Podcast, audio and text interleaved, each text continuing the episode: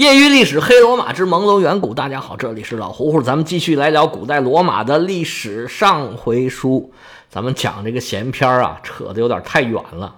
本来是从罗马的农业开始讲的，讲到了葡萄，又讲到了提子，然后就开始说这个广东普通话，关于一些水果的叫法，确实扯得有点远了。不过既然已经开始扯了嘛，咱们还是把上回的话给给圆上。上回书我讲到，当初我刚来广东的时候，关于苹果是蛇果的这样一个叫法呢，我是被我一个朋友给忽悠了，把这个事儿啊扯到圣经故事上去了。后来我才知道，原来啊根本不是这回事儿。相信大家可能很多朋友都知道，我想说这个蛇果的真正来源。当时香港卖的那种特指叫蛇果的那种大苹果，就是所谓的美国华盛顿苹果。又大又红，红的有点发紫的那种苹果。这个卖苹果的人啊，他为了让自己这个苹果跟别的苹果呢有所区别，他就给自己的苹果这名呢起叫英文名叫 Delicious 果，那用广东话翻译就翻译成地梨蛇果，用广东话读就是 Delicious 果。这个就跟把那个菩提子简称提子一样，毕竟这个地梨蛇果叫起来太麻烦了。他就把那个地理俩字儿都给省省掉了，就叫蛇果。这个是所谓蛇果的真真正正的来源，实际上就来源于当时香港殖民地的那种状态啊，就是广东话和英文还有普通话呢，其实是掺在一块儿说的，就产生了一些词语，让人觉得不明就里。实际上这就是音译的结果。说到这个呢，确实香港人呢有很多人都喜欢呢，把汉语和英语掺着说。这个对我们内地人啊，可能还也有点影响。有人就觉得哇，他们好高大上啊，英文真好啊。有人就很不习惯。不可否认，香港的英语水平啊，确实挺高的。但是我觉得他们能掺着说呀，这个主要的原因不是说他们英文好，有没有想过是因为他们汉语太差了呢？不知道您各位有没有接触过香港人？反正我觉得香港的总体的中文水平是 不太好的。他们是中文、英文夹着说呀，我觉得大概率不是说他英语实在太好了，而是有些话用汉语他表达不出来，只有用英文啊。平常他们可能公司里面用英文也比较多，用英文他才表达的比较顺利，所以说才会有这种汉语、英语掺杂着说的情况。好了，蛇果就说到这儿，咱们继续说葡萄。咱们上回说了这个葡萄啊，酸不酸呢？甜不甜呢？其实啊，这都不是主要的。咱们说这个葡萄最主要的目的就是要说的葡萄酒。说到葡萄酒啊，那是真正是老胡胡的专业了。如果您听过我讲希腊历史的话，我在那里边讲过，我是个卖酒的，尤其这个葡萄酒，红葡萄酒、白葡萄酒，这是我真正的本行，是我吃饭的家伙。索性这回啊，咱们就做一回番外，咱们就专门聊聊葡萄酒的事儿。您要是对这葡萄酒啊完全不感兴趣，您就可以跳过去，别听。不过你要是对卖酒的行业或者说葡萄酒的行业感兴趣的话，没准儿我能说一些您可能一辈子也不见得会在其他的卖酒的人嘴里听到的一些知识。还是先说葡萄，葡萄呢最早原产于哪儿啊？西亚地区。在人类出现之前，世界上很多温带和亚热带地区啊。都已经有葡萄的生长了，像咱们说这个意大利，它的葡萄啊就是原产的，并不是引进的。我们现在这些盛产葡萄酒的地区，有很多地方啊，它的葡萄就是原产的，从人来之前，这葡萄就先来了。不过也有呢，是后来人类移居到那地方，把葡萄带过去的。你像咱们中国就是，中国咱们学历史的时候啊，学过这个张骞出使西域。其中就有把葡萄从西域带过来的这种记载。当今世界上跟很多事儿一样，这个葡萄酒文化呢，也是以欧洲为中心的。他们把世界呀生产的这些葡萄酒分为新世界和老世界。这老世界说白了讲就是欧洲和北非。北非产量也不大，品质也不是很高，就是以欧洲为主。整个欧洲呢，差不多都有葡萄的种植，除了特别北、特别冷的一些地区之外，它那个光照不够。这葡萄就成熟不了。大部分欧洲的地区都有葡萄的种植，也有很多地方，大部分地方都有当地的葡萄酒。现在我们中国人能喝到的葡萄酒最多的就是法国、美国、澳大利亚、智利，当然还有西班牙和意大利产的葡萄酒。但是呢，这个我作为一个卖酒的人啊，市场上认可的葡萄酒最多的就是两个系列，一个是奔富系列，一个是拉菲系列。奔富系列全部都是澳洲产的。最近中国跟澳洲关系不太好，似乎澳洲来中国的葡萄酒受了一点影响。但是呢，市场上还是有很多奔富系列的酒在那儿卖。毕竟这个产品呢，已然是受到市场的认可了。拉菲系列大家应该都知道了。拉菲作为世界上最著名的一个葡萄酒，应该是最著名的吧？自从1868年被罗斯柴尔德家族收购了以后，他就进入了一个快速发展的时期。罗斯柴尔德家族大家都应该知道，它是一个犹太人的非常著名的大财团，非常善于经营，有生意头脑。19世纪开始发展。等到了二十世纪呢，经历了一战、二战，中间呢被德国人给没收了。到四五年，二战结束，重新开始大发展了。不能不说啊，这犹太人做生意是真厉害。拉菲啊，他借着原来响亮的名头，在全世界呀是畅通无阻。而拉菲财团呢，又在法国和全世界大肆收购这个葡萄酒庄，形成了一个从几十块钱到几万块钱。覆盖了整个产品线，从欧洲到南美，甚至在中国都有它的葡萄酒庄。拉菲呢，它最顶端的那个酒叫做拉菲古堡，一般我们管这个酒叫大拉菲。这个酒啊，一般最少都要卖到五六千、六七千块钱。年份很好的，或者说存世特别少、特别出名的，像大家都知道这个八二年的拉菲，现在可能卖到五六万块钱一瓶，而且还不一定好找。比大拉菲差一点的呢，叫拉菲珍宝。这个酒呢叫做二军酒，就是同样也是这个酒庄出来的，它的用料会比那个大拉菲，就是一军酒要差一些。这个在市场上一般管它叫小拉菲。这个酒呢，大概一般年份的啊，在两千块钱以下，一千多块钱。好一点的年份呢，就两千出点头很好的年份或者叫做试饮年份吧，就放了十年左右、十二年左右的，能卖到三四千块钱。我说的是像我们找我们卖酒的人买，如果你在饭馆里面、在商店里面买，那就要比这个价格要贵很多，而且这个价格啊很没谱。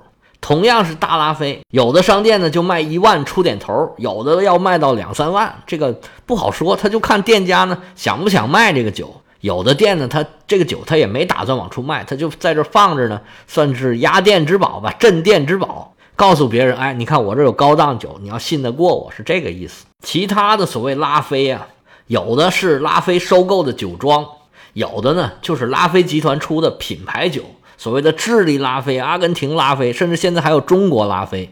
具体叫什么呢？我们就不详细介绍了，我也不想在这儿给他打广告。但是他收购的酒庄和他自己出的。都有它的品牌 logo，就是那五支箭的那个标。你出去喝酒，人家说：“哎，我请你喝拉菲，不一定是那个大拉菲，有可能就是那几十块钱的那个拉菲叉叉，拉菲叉叉是他出的品牌酒。这里面有几个概念啊，我简单的解释一下。像拉菲这种法国酒啊，它基本上都会限定产区。一般来说呢，这个产区越小，价格越高，品质越好。那最小的产区就是一个酒庄，其实就是一个大院儿，大院儿里面有种的葡萄。法国最多的一般管那个这种酒庄呢叫做什么什么城堡，因为原来呢中世纪的时候啊都是以城堡为单位的。不过也有很多酒啊，它不是叫什么什么城堡，因为它这个酒庄本来也就没有城堡，它就是一片庄园。法语里面城堡读作 chateau，是 c h 打头的。如果说有人请你喝拉菲啊，你要看看那个名儿是写的是啥。法国的名庄酒啊，一般包装都是很古朴的，它没有那么多花里胡哨的颜色呀、装饰啊。如果你喝到一瓶包装上色彩很鲜艳，又是烫金啊，又是花体字啊，又是画王冠啊，又是画美人啊，而你一扫码，哇塞，标价一万多、八千五，你小心了，这瓶酒啊。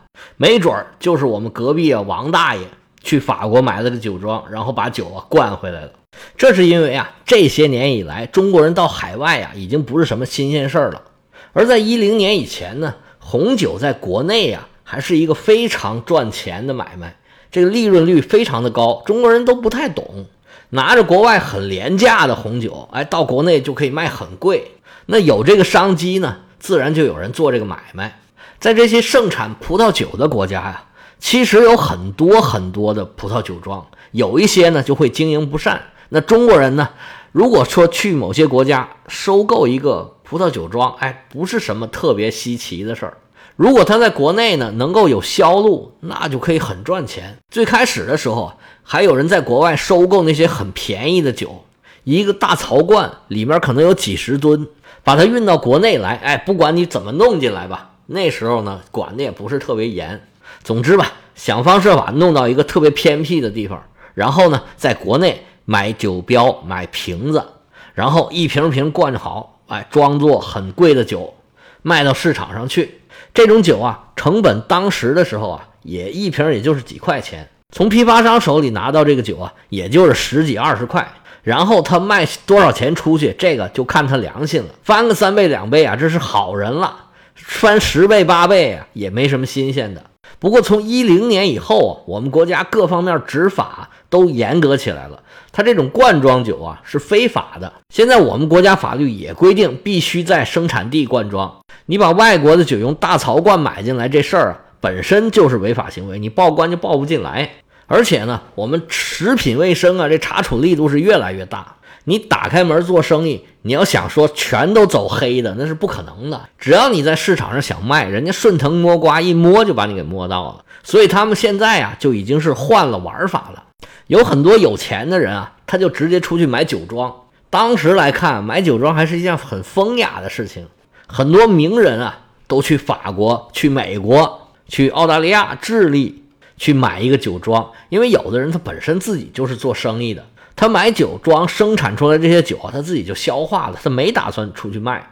不过也有一些酒商，他是真打算把这些酒啊卖回中国来，因为中国的消费市场非常的庞大。无论什么品类，它只要一在中国打开了销路，这利润啊都是非常可观的。而有些酒商，咱们坦白的讲，文化素质不是很高，它针对的也是国内的一些低端市场，或者说呢是一个外行市场，就把他们很习惯的这种最炫民族风的这种包装风格呀，就给带到外国去了。而且这些酒啊是法国的居多，澳洲啊也有一些。本来呢，意大利和西班牙的葡萄酒呢，本身它这个包装呢，就比法国人要夸张一些，因为它民族个性就是这样的，用那种大色块、鲜艳的纯色。意大利和西班牙用的比较多，法国的往往不是。如果你看到一个法国的酒包装非常鲜艳，又是烫金呢，又是大色块，这个八成是我们这些土老板过去做的。说这个事儿呢，我没有贬低他们这些老板的意思。每个市场呢有每个市场不同的需求，那么就有人提供这个产品嘛。只是想让大家留个心眼儿，就以后碰到这种酒啊，它应该不是法国的传统的产品，或者其他产酒的国家生产的产品，它的品质和您所期待的这个品质啊，可能不太一样。讲个真人真事儿啊，大概六七年前，我有一个比我年轻大概十来岁的这么一个朋友。挺厉害的，在外国留学多年，属于那种在外企能拿到很高薪水的人。他那个朋友圈呢，经常是那种大公司的大白领，说大白领有点不太好听啊，但是还没有达到金领那种程度。他可能呢是知道我在做酒，想要帮我打开销路吧，说你能不能去找这么一款酒？然后呢，我们这儿啊，我认识某宝的朋友，说是你只要。找到这款酒啊，我保证你每年销售额多少多少亿。我一听，嚯，这是要发财呀！我这浑身直哆嗦呀！我这哪儿见过这么多钱啊？听都没听说过。我说你倒是说说，看看你要这款酒是什么样的呢？他就跟我说啊，这款酒啊叫做阿尔法欧米伽，是一款美国酒。你赶紧去找，找到了你赶紧跟我联系，我们商量商量，看看怎么做，怎么发这笔财。我一听这个名儿啊，这口气就全卸下来了。我说啊，你也甭找了，我现在就去查一查这个酒到底什么意思。你等我五分钟，我待会儿就告诉你。我在网上找了一下，哎，你别说，还真有这款酒，而且呢，它确实是有这么一个酒庄生产这款酒，而且呢，这酒庄位置还不错，就在美国纳帕谷，这是美国最好的这个红酒产地了，在加州。很多这个美国最著名的酒，像什么作品一号啊、鹰啸山庄啊，都在这附近。不过你再往下查，就知道问题了。这个酒庄四年前刚刚转过手，投资人呢是浙江的一个投资公司。那四年差不多自己收拾收拾、整顿整顿，就该出自己的新产品了。这个时候应该就是他们自己放出消息，让别人来买他们这款酒的。而我那个朋友呢，消息是从哪儿收到的？从某宝的朋友那儿收到的。大家可以看清楚到底是怎么回事了吧？资本运作无所不在呀。其实这事儿啊，稀松平常，很多人都干过。让我印象最深的是他这个名儿，竟然叫阿尔法欧米伽。我真不知道他当时起名的时候是怎么想的。外国红酒啊，基本上不是用人名，就是用地名，弄两个希腊字母。我当时没憋住，就笑出声来了。不过在我们看来很好笑的事情，没准人家才做得很好，也不一定，这很难说。不过我刚才又上网查了查，发现这个酒已经没有了。没准他们换了名字吧。这个闲篇扯得这么老远，我们还是多少说一点意大利的事儿吧。现在一般世界上公认法国红酒是最好的，其实也不是公认，就是哪个国家都觉得自己的红酒比它好。像匈牙利啊、摩尔多瓦呀这样的国家，可能因为国家不是很大吧，所以说它这种特别出名的酒呢，可能老百姓不见得知道。这也跟他们国家的文化影响力有点关系。而加拿大的冰酒、德国的白葡萄酒都是特别出名的。那南欧的每些每个国家基本上都有本土生产的葡萄酒。但是法国葡萄酒最好的这个名声是从哪儿来的呢？实际上，这个就跟其他的产品是一样一样的。这些产品呢，都需要通过国家的影响力加上资本的推动力，才能成为世界上最出名，或者说销量最大、最受欢迎的一个产品。在十六世纪、十七世纪的时候，法国成为欧洲大陆啊最早统一的一个中央集权的国家。那个时候，法国凭借自己的人口、经济上面的优势啊，对欧洲其他国家呈碾压之势。这个咱们以前说过，中国中原王朝的统一促进了北方游牧民族的统一，它也形成一个巨大的强权和中国对抗。法国它统一了。也造成了欧洲其他国家的统一，因为你不统一，你就没办法跟法国来对抗。但是法国呢，它统一是最早的，它无论政治、经济都当时处于欧洲的领先地位。在文化艺术上，法国当时也是世界文化之都，凭借着文化艺术、名人加上资本和国家实力的宣传，那么法国的红酒当时就在欧洲。取得了这种领先的名声吧。不过法国红酒啊，当时也就是在欧洲出名，要说到世界上，还得在英国的加持之下才完成了这个过程。法国总体上来说呀，还是一个以内陆和农业为主的这么一个国家，而英国向外扩张的趋势就很厉害。但是英国又不产红酒，它就产点这个威士忌。那比起法国这些有文化积淀的这些酒啊，那英国酒好像似乎是差了一些。在英国这些炮舰的保驾护航之下，这个法国红酒，法国的像白兰地啊这种酒畅销全世界。当中自然也少不了像罗斯柴尔德家族这种犹太生意人的经营。我举个小小的证据啊，大家非常熟悉的法国的波尔多葡萄酒，哎，知道这儿葡萄酒不错，包括什么拉菲啊，都是从波尔多出来的。但是法国人并不认为波尔多的葡萄酒是最好的，他们认为法国最好的红酒是勃艮第的。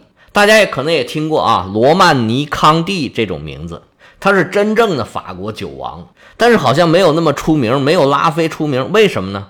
很简单，因为法国的波尔多离英国的伦敦特别近，这个贸易它做起来方便，所以犹太人呢，咱们就宣传这个。在以前没有冷藏设备。红酒又特别怕高温，所以离得近就变得非常的重要。所以罗曼尼康帝呢，虽然比拉菲要贵很多，但是呢，它好像没有拉菲这么出名。行了，时间差不多，今天咱们就聊到这儿。红酒的故事，老胡胡知道的特别多，因为咱就是干这个的。下回咱们再回到正文。有对西方历史感兴趣的朋友，可以加老胡胡的个人微信：乐奥老喝芜湖喝芜湖 y y l s，老胡胡的全拼，业余历史的简拼。咱们明天见。